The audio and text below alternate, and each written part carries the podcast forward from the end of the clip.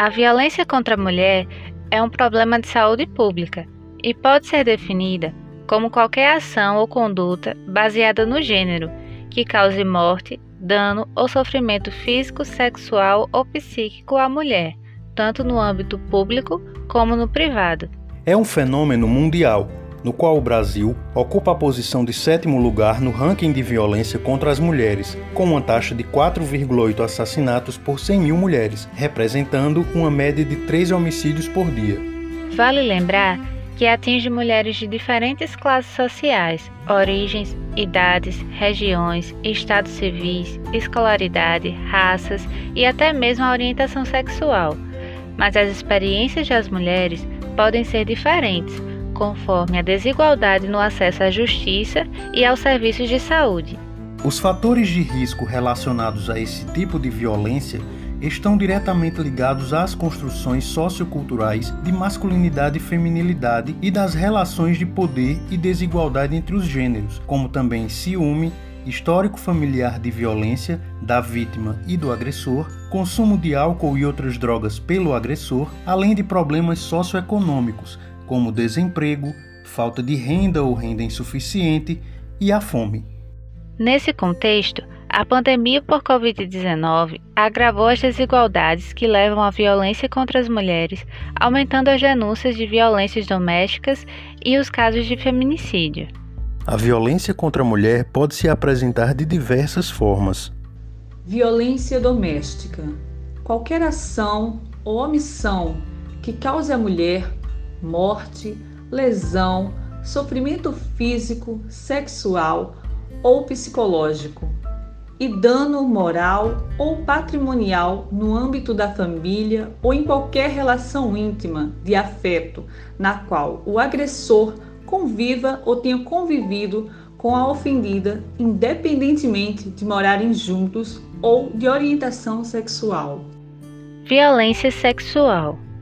Ação que obriga uma pessoa a manter contato sexual, físico ou verbal ou participar de outras relações sexuais com uso da força, intimidação, chantagem, suborno, manipulação, ameaça ou qualquer outro mecanismo que anule o limite da vontade pessoal. Manifesta-se como expressões verbais ou corporais que não são do agrado da pessoa, toques e carícias não desejados, prostituição forçada, participação forçada em pornografia, relações sexuais forçadas, podendo causar lesões das mucosas oral, anal e vaginal, inflamação, irritação, arranhões e inchaço, podendo ocorrer inclusive perfuração ou ruptura, além de doenças sexualmente transmissíveis e gravidez indesejada. Violência física. Qualquer conduta que ofenda a integridade ou saúde corporal da mulher, causando, por exemplo, lesões como inflamações, contusões, hematomas em várias partes do corpo.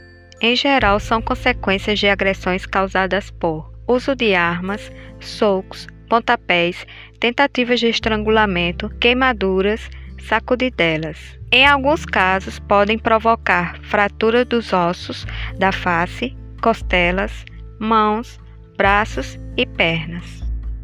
Violência psicológica conduta que cause dano emocional e diminuição da autoestima da mulher, ou que vise degradar ou controlar suas ações, comportamentos, crenças e decisões por meio de ameaça, constrangimento, humilhação, manipulação, isolamento, perseguição, insulto, chantagem, ridicularização ou qualquer outro meio que lhe cause prejuízo à saúde psicológica e à autodeterminação, tendo como consequência depressão, desenvolvimento de síndrome do pânico, de pensamentos suicidas e dependência química, entre outras manifestações psíquicas.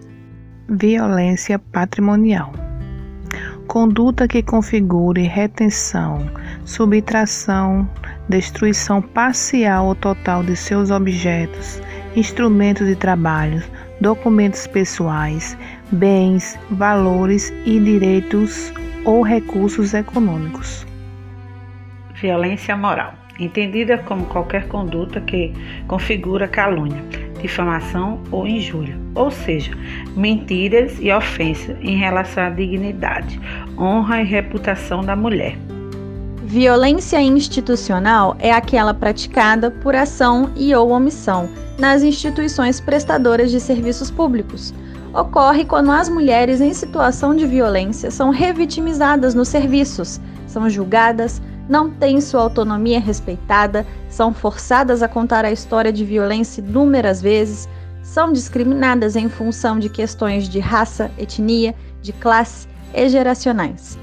Outro exemplo de violência institucional ocorre quando as gestantes têm os seus direitos violados durante a realização do parto. A violência contra a mulher é um problema complexo. Dessa forma, o enfrentamento desse fenômeno visa corresponder a essa complexidade e envolve diversos setores relacionados com a questão: saúde, segurança pública, justiça, educação, assistência social, entre outros. O objetivo desses serviços é desconstruir as desigualdades e discriminações de gênero que levam à violência contra as mulheres, promover o empoderamento e a garantia de um atendimento qualificado e humanizado àquelas em situação de violência, ou seja, as ações de enfrentamento não se restringem à questão do combate, mas compreendem também as dimensões da prevenção, da assistência e da garantia de direitos das mulheres. A prevenção envolve ações educativas e culturais que interferem nos padrões sexistas mantidos pela sociedade, dando visibilidade para os diversos tipos de violência contra a mulher, fazendo com que a sociedade pare de tolerar e a mulher consiga falar sobre isso. O combate compreende o estabelecimento e cumprimento de normas penais para punir e responsabilizar os agressores da violência, como cumprimento da Lei Maria da Penha. E a assistência visa o fortalecimento da rede de atendimento, serviços especializados e não especializados, e a capacitação de agentes públicos.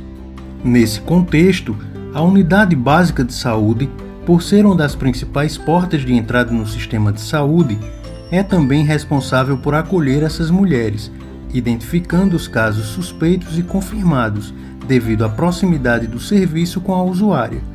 Essa proximidade favorece a construção de vínculo de confiança por meio da escuta, do acolhimento, das orientações, tornando possível a notificação e os encaminhamentos, tanto para outros profissionais quanto para serviços especializados de acordo com as necessidades da vítima.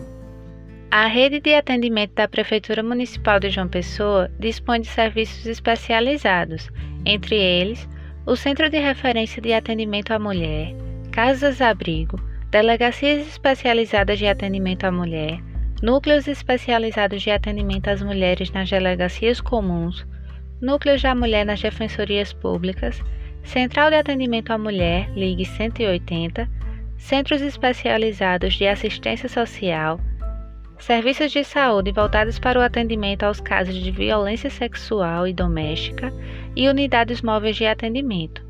O Centro de Referência da Mulher Edinalva Bezerra fica localizado na Rua Afonso Campos, número 111, no centro da capital e pode ser acessado pela mulher espontaneamente ou através do encaminhamento de outros serviços. O centro fornece assistência e orientação jurídica e psicológica, além de encaminhamentos para serviços de saúde, como o Instituto Cândida Vargas para as vítimas de violência sexual e o Hospital Municipal Santa Isabel para vítimas de violência física. Além disso, o centro também realiza o encaminhamento para os serviços de cadastro da Secretaria de Habitação para as mulheres vítimas de violência doméstica que precisam ter sua independência. Diante do alto índice de descumprimento das medidas protetivas concedido às mulheres como forma de prevenção ao feminicídio, um outro serviço que surgiu foi a Ronda Maria da Penha, que desenvolve atividades de monitoramento e visitas às mulheres em situação de violência doméstica, familiar e sexual, que possuem medidas protetivas de urgência,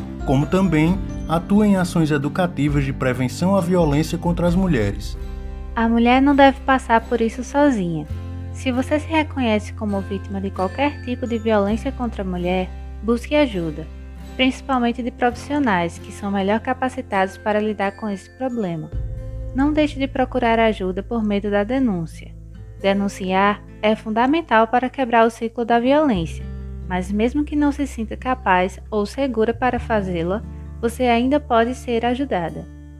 Este podcast foi produzido pelos alunos do curso de graduação em enfermagem da Universidade Federal da Paraíba, Amara Félix e Fred Martins, em parceria com a Unidade Básica de Saúde Ilha do Bispo, como parte das atividades da disciplina Prática de Educação em Saúde 2, sob orientação da professora Cíntia Bezerra Almeida Costa e supervisão da enfermeira Adriana Herculano Freitas, da UBS Ilha do Bispo. Este episódio ainda contou com a participação especial de Amanda Félix, Diane Vanderlei, Tainara Goulart, Ivone Santos, Marilene Santos e Joyce Lima.